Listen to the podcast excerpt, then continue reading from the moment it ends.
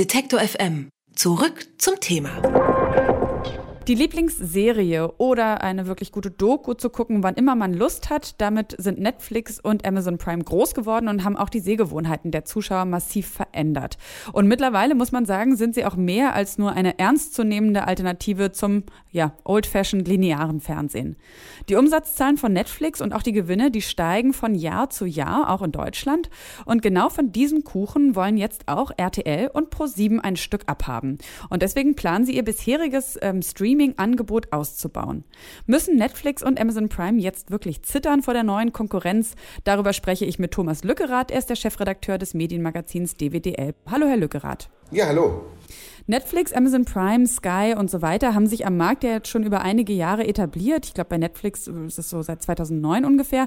Ist es jetzt nicht eigentlich viel zu spät für RTL und Pro7 noch ernsthaft in den Markt einzugreifen? Es könnte zu spät sein, wobei man fairerweise sagen muss, Netflix ist zwar in den USA schon sehr lange als On-Demand-Angebot verfügbar, in Deutschland aber erst in Anführungszeichen seit vier Jahren. Ähm, und diese amerikanischen Dienste haben sich bisher ja sehr, sehr stark auf das Serienthema spezialisiert. Wir alle reden ja von dem Golden Age of Television und von den tollen neuen Serien. Das ist natürlich ein toller Treiber, aber das ist ja nicht alles, was das Fernsehen zu bieten hat. Und die Lücke, die sich da noch auftut, also sprich, äh, sagen wir mal, äh, Dokumentation, Informationen, Unterhaltung, Game-Shows, Informationen etc. Das sind sicherlich Genres, die könnten deutsche Anbieter noch besetzen. Wie genau, also Sie haben sich wahrscheinlich damit schon genauer beschäftigt, wie genau wollen jetzt RTL und Pro7 denn da so ein konkurrenzfähiges Angebot schaffen? Also Sie haben jetzt schon die Game-Shows und sowas angesprochen, also quasi so Formate, die es bei Netflix und Co. nicht gibt. Aber können Sie das vielleicht nochmal so ein bisschen genauer ausführen? Sehr gerne.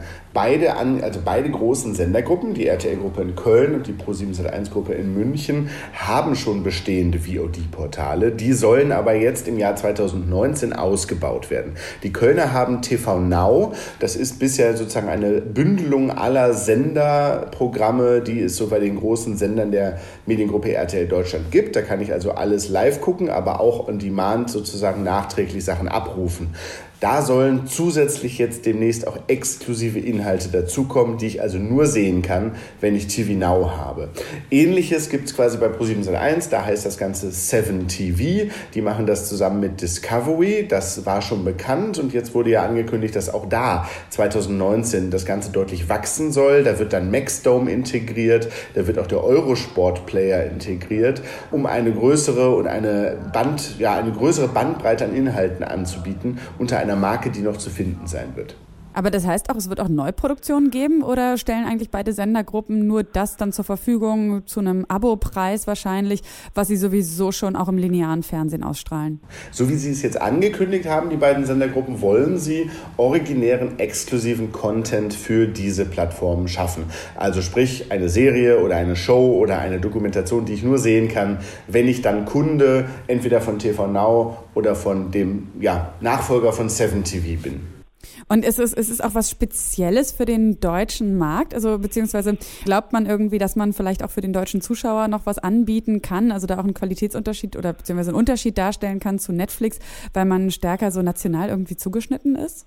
Mit Sicherheit. Also das ist sicherlich so eine Sache, wo sich die Sender große Hoffnungen machen. Ob sie in dem Umfang berechtigt sind, das muss man mal abwarten. Aber wenn wir uns anschauen, was Amazon und Netflix uns bieten, dann ist es das Tor zur großen, weiten Welt. Wir sehen Fiction aus aller Welt Welt, also Serien und Spielfilme. Wir sehen auch Dokumentationen, die uns die Welt nach Hause bringen. Was wir aber natürlich relativ wenig sehen, bis auf vielleicht einige Comedy-Programme, die es dazu abzurufen gibt, ist Content aus Deutschland. Also deutsche Protagonisten, deutsche Lebenswirklichkeit, deutsche Themen auch und so eine lokale Verankerung, ähm, die wollen die amerikanischen Dienste nach und nach peu à peu auch umsetzen. Da sehen sich die deutschen Sender halt in der Pole Position. Bleibt nur die spannende Frage, ob das der Content ist, für den Menschen bezahlen wollen. Ist ja zumindest so ein bisschen klassisch eigentlich das, was die ARD, also vor allem auch die dritten Programme hier eigentlich abbilden, ne? so wirklich so Lokalkolorit und so weiter. Also wie, wie stehen ARD und ZDF vielleicht, gut, ZDF jetzt anders organisiert als die ARD, also nicht so regional fokussiert, aber wie stehen die beiden großen öffentlich-rechtlichen Sender zu diesen Plänen von RTL und ProSieben? Grundsätzlich gibt es da eine interessante Allianz in Deutschland, weil früher war ganz oft der Wettbewerb zwischen den öffentlich-rechtlichen und den privaten im Mittelpunkt. Mittlerweile ist es aber so, dass die Teilnehmer im deutschen Markt äh, längst erkannt haben, ähm, auch da etwas spät, aber immerhin, dass es einen Wettbewerb gibt mit internationalen Konzernen. Denn Netflix und Amazon scheren sich nicht um deutsches Kartellrecht und herzlich wenig um deutsches Medienkonzentrationsrecht. Die sozusagen kommen nach Deutschland, sind als global tätiger Konzern natürlich auf einem ganz anderen Budgetlevel unterwegs. Und da merkt man im deutschen Markt jetzt plötzlich, dass früher, sagen wir mal, starke Konkurrenten wie öffentlich-rechtlich und private eher gemeinsame Sache machen wollen. Ob sie das dürfen, ist immer so eine Sache vom Kartellamt dann auch. Aber man erkennt einfach, dass da ein bisschen gegenseitig sozusagen man sich eigentlich bestärken möchte jetzt, um gegen die internationale Konkurrenz Bestand zu haben. Und glauben Sie, dass Netflix und Amazon und so weiter äh, jetzt schon wirklich zittern und, äh, und Angst haben, dass ihnen Kunden abgeworben werden? Oder glauben Sie, dass wenn dann eher die Tendenz ist, dass quasi RTL und ProSieben mit ihrem ja irgendwie so deutscheren Angebot eher neue Kunden vielleicht animieren dazu, noch äh, Abonnements abzuschließen, zusätzlich vielleicht auch zu Netflix-Abos?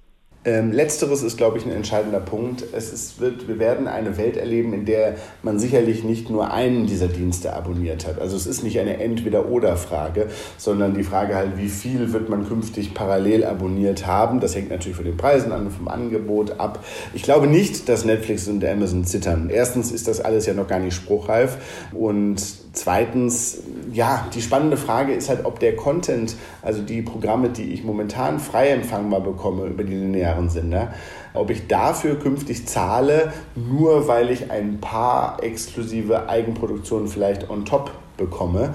Ähm, also ob das Gefühl ist, dass ich wirklich was Neues habe oder ob ich als Kunde das Gefühl habe, Moment mal, bis vor kurzem habt ihr mir fast alles davon umsonst gegeben und jetzt soll ich zahlen. Herr Lückerath, ich weiß es nicht, vielleicht haben Sie ja noch so einen kleinen Einblick, den wir nicht haben. Hat man da jetzt sich vielleicht schon so Deutschlands beste Regisseure rangeholt oder vielleicht schon mit bekannten Schauspielern irgendwelche Verträge geschlossen oder die schon versucht mit ins Boot zu holen, um eben genau das quasi zu schaffen, also einen Anreiz zu schaffen für Leute, wirklich dann noch was zusätzlich abzuschließen, ihnen das Gefühl zu geben, hey, das würde sich wirklich lohnen, dass ihr auch bei uns ein Abo ja eben abschließt? Sehr interessante Frage, aber in der Tat haben wir da noch nicht wirklich was gehört. Anders als beispielsweise in den USA von Apple. Apple ist ja bisher noch nicht im VOD-Markt aktiv.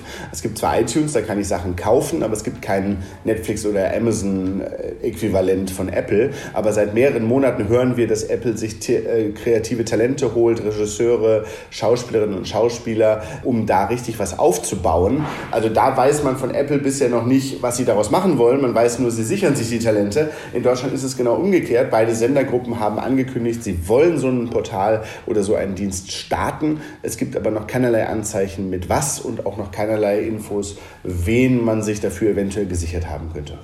Auf jeden Fall haben sie es aber beschlossen, sie wollen ihre Streaming-Dienste ausbauen, die RTL-Gruppe und die Pro7-Gruppe.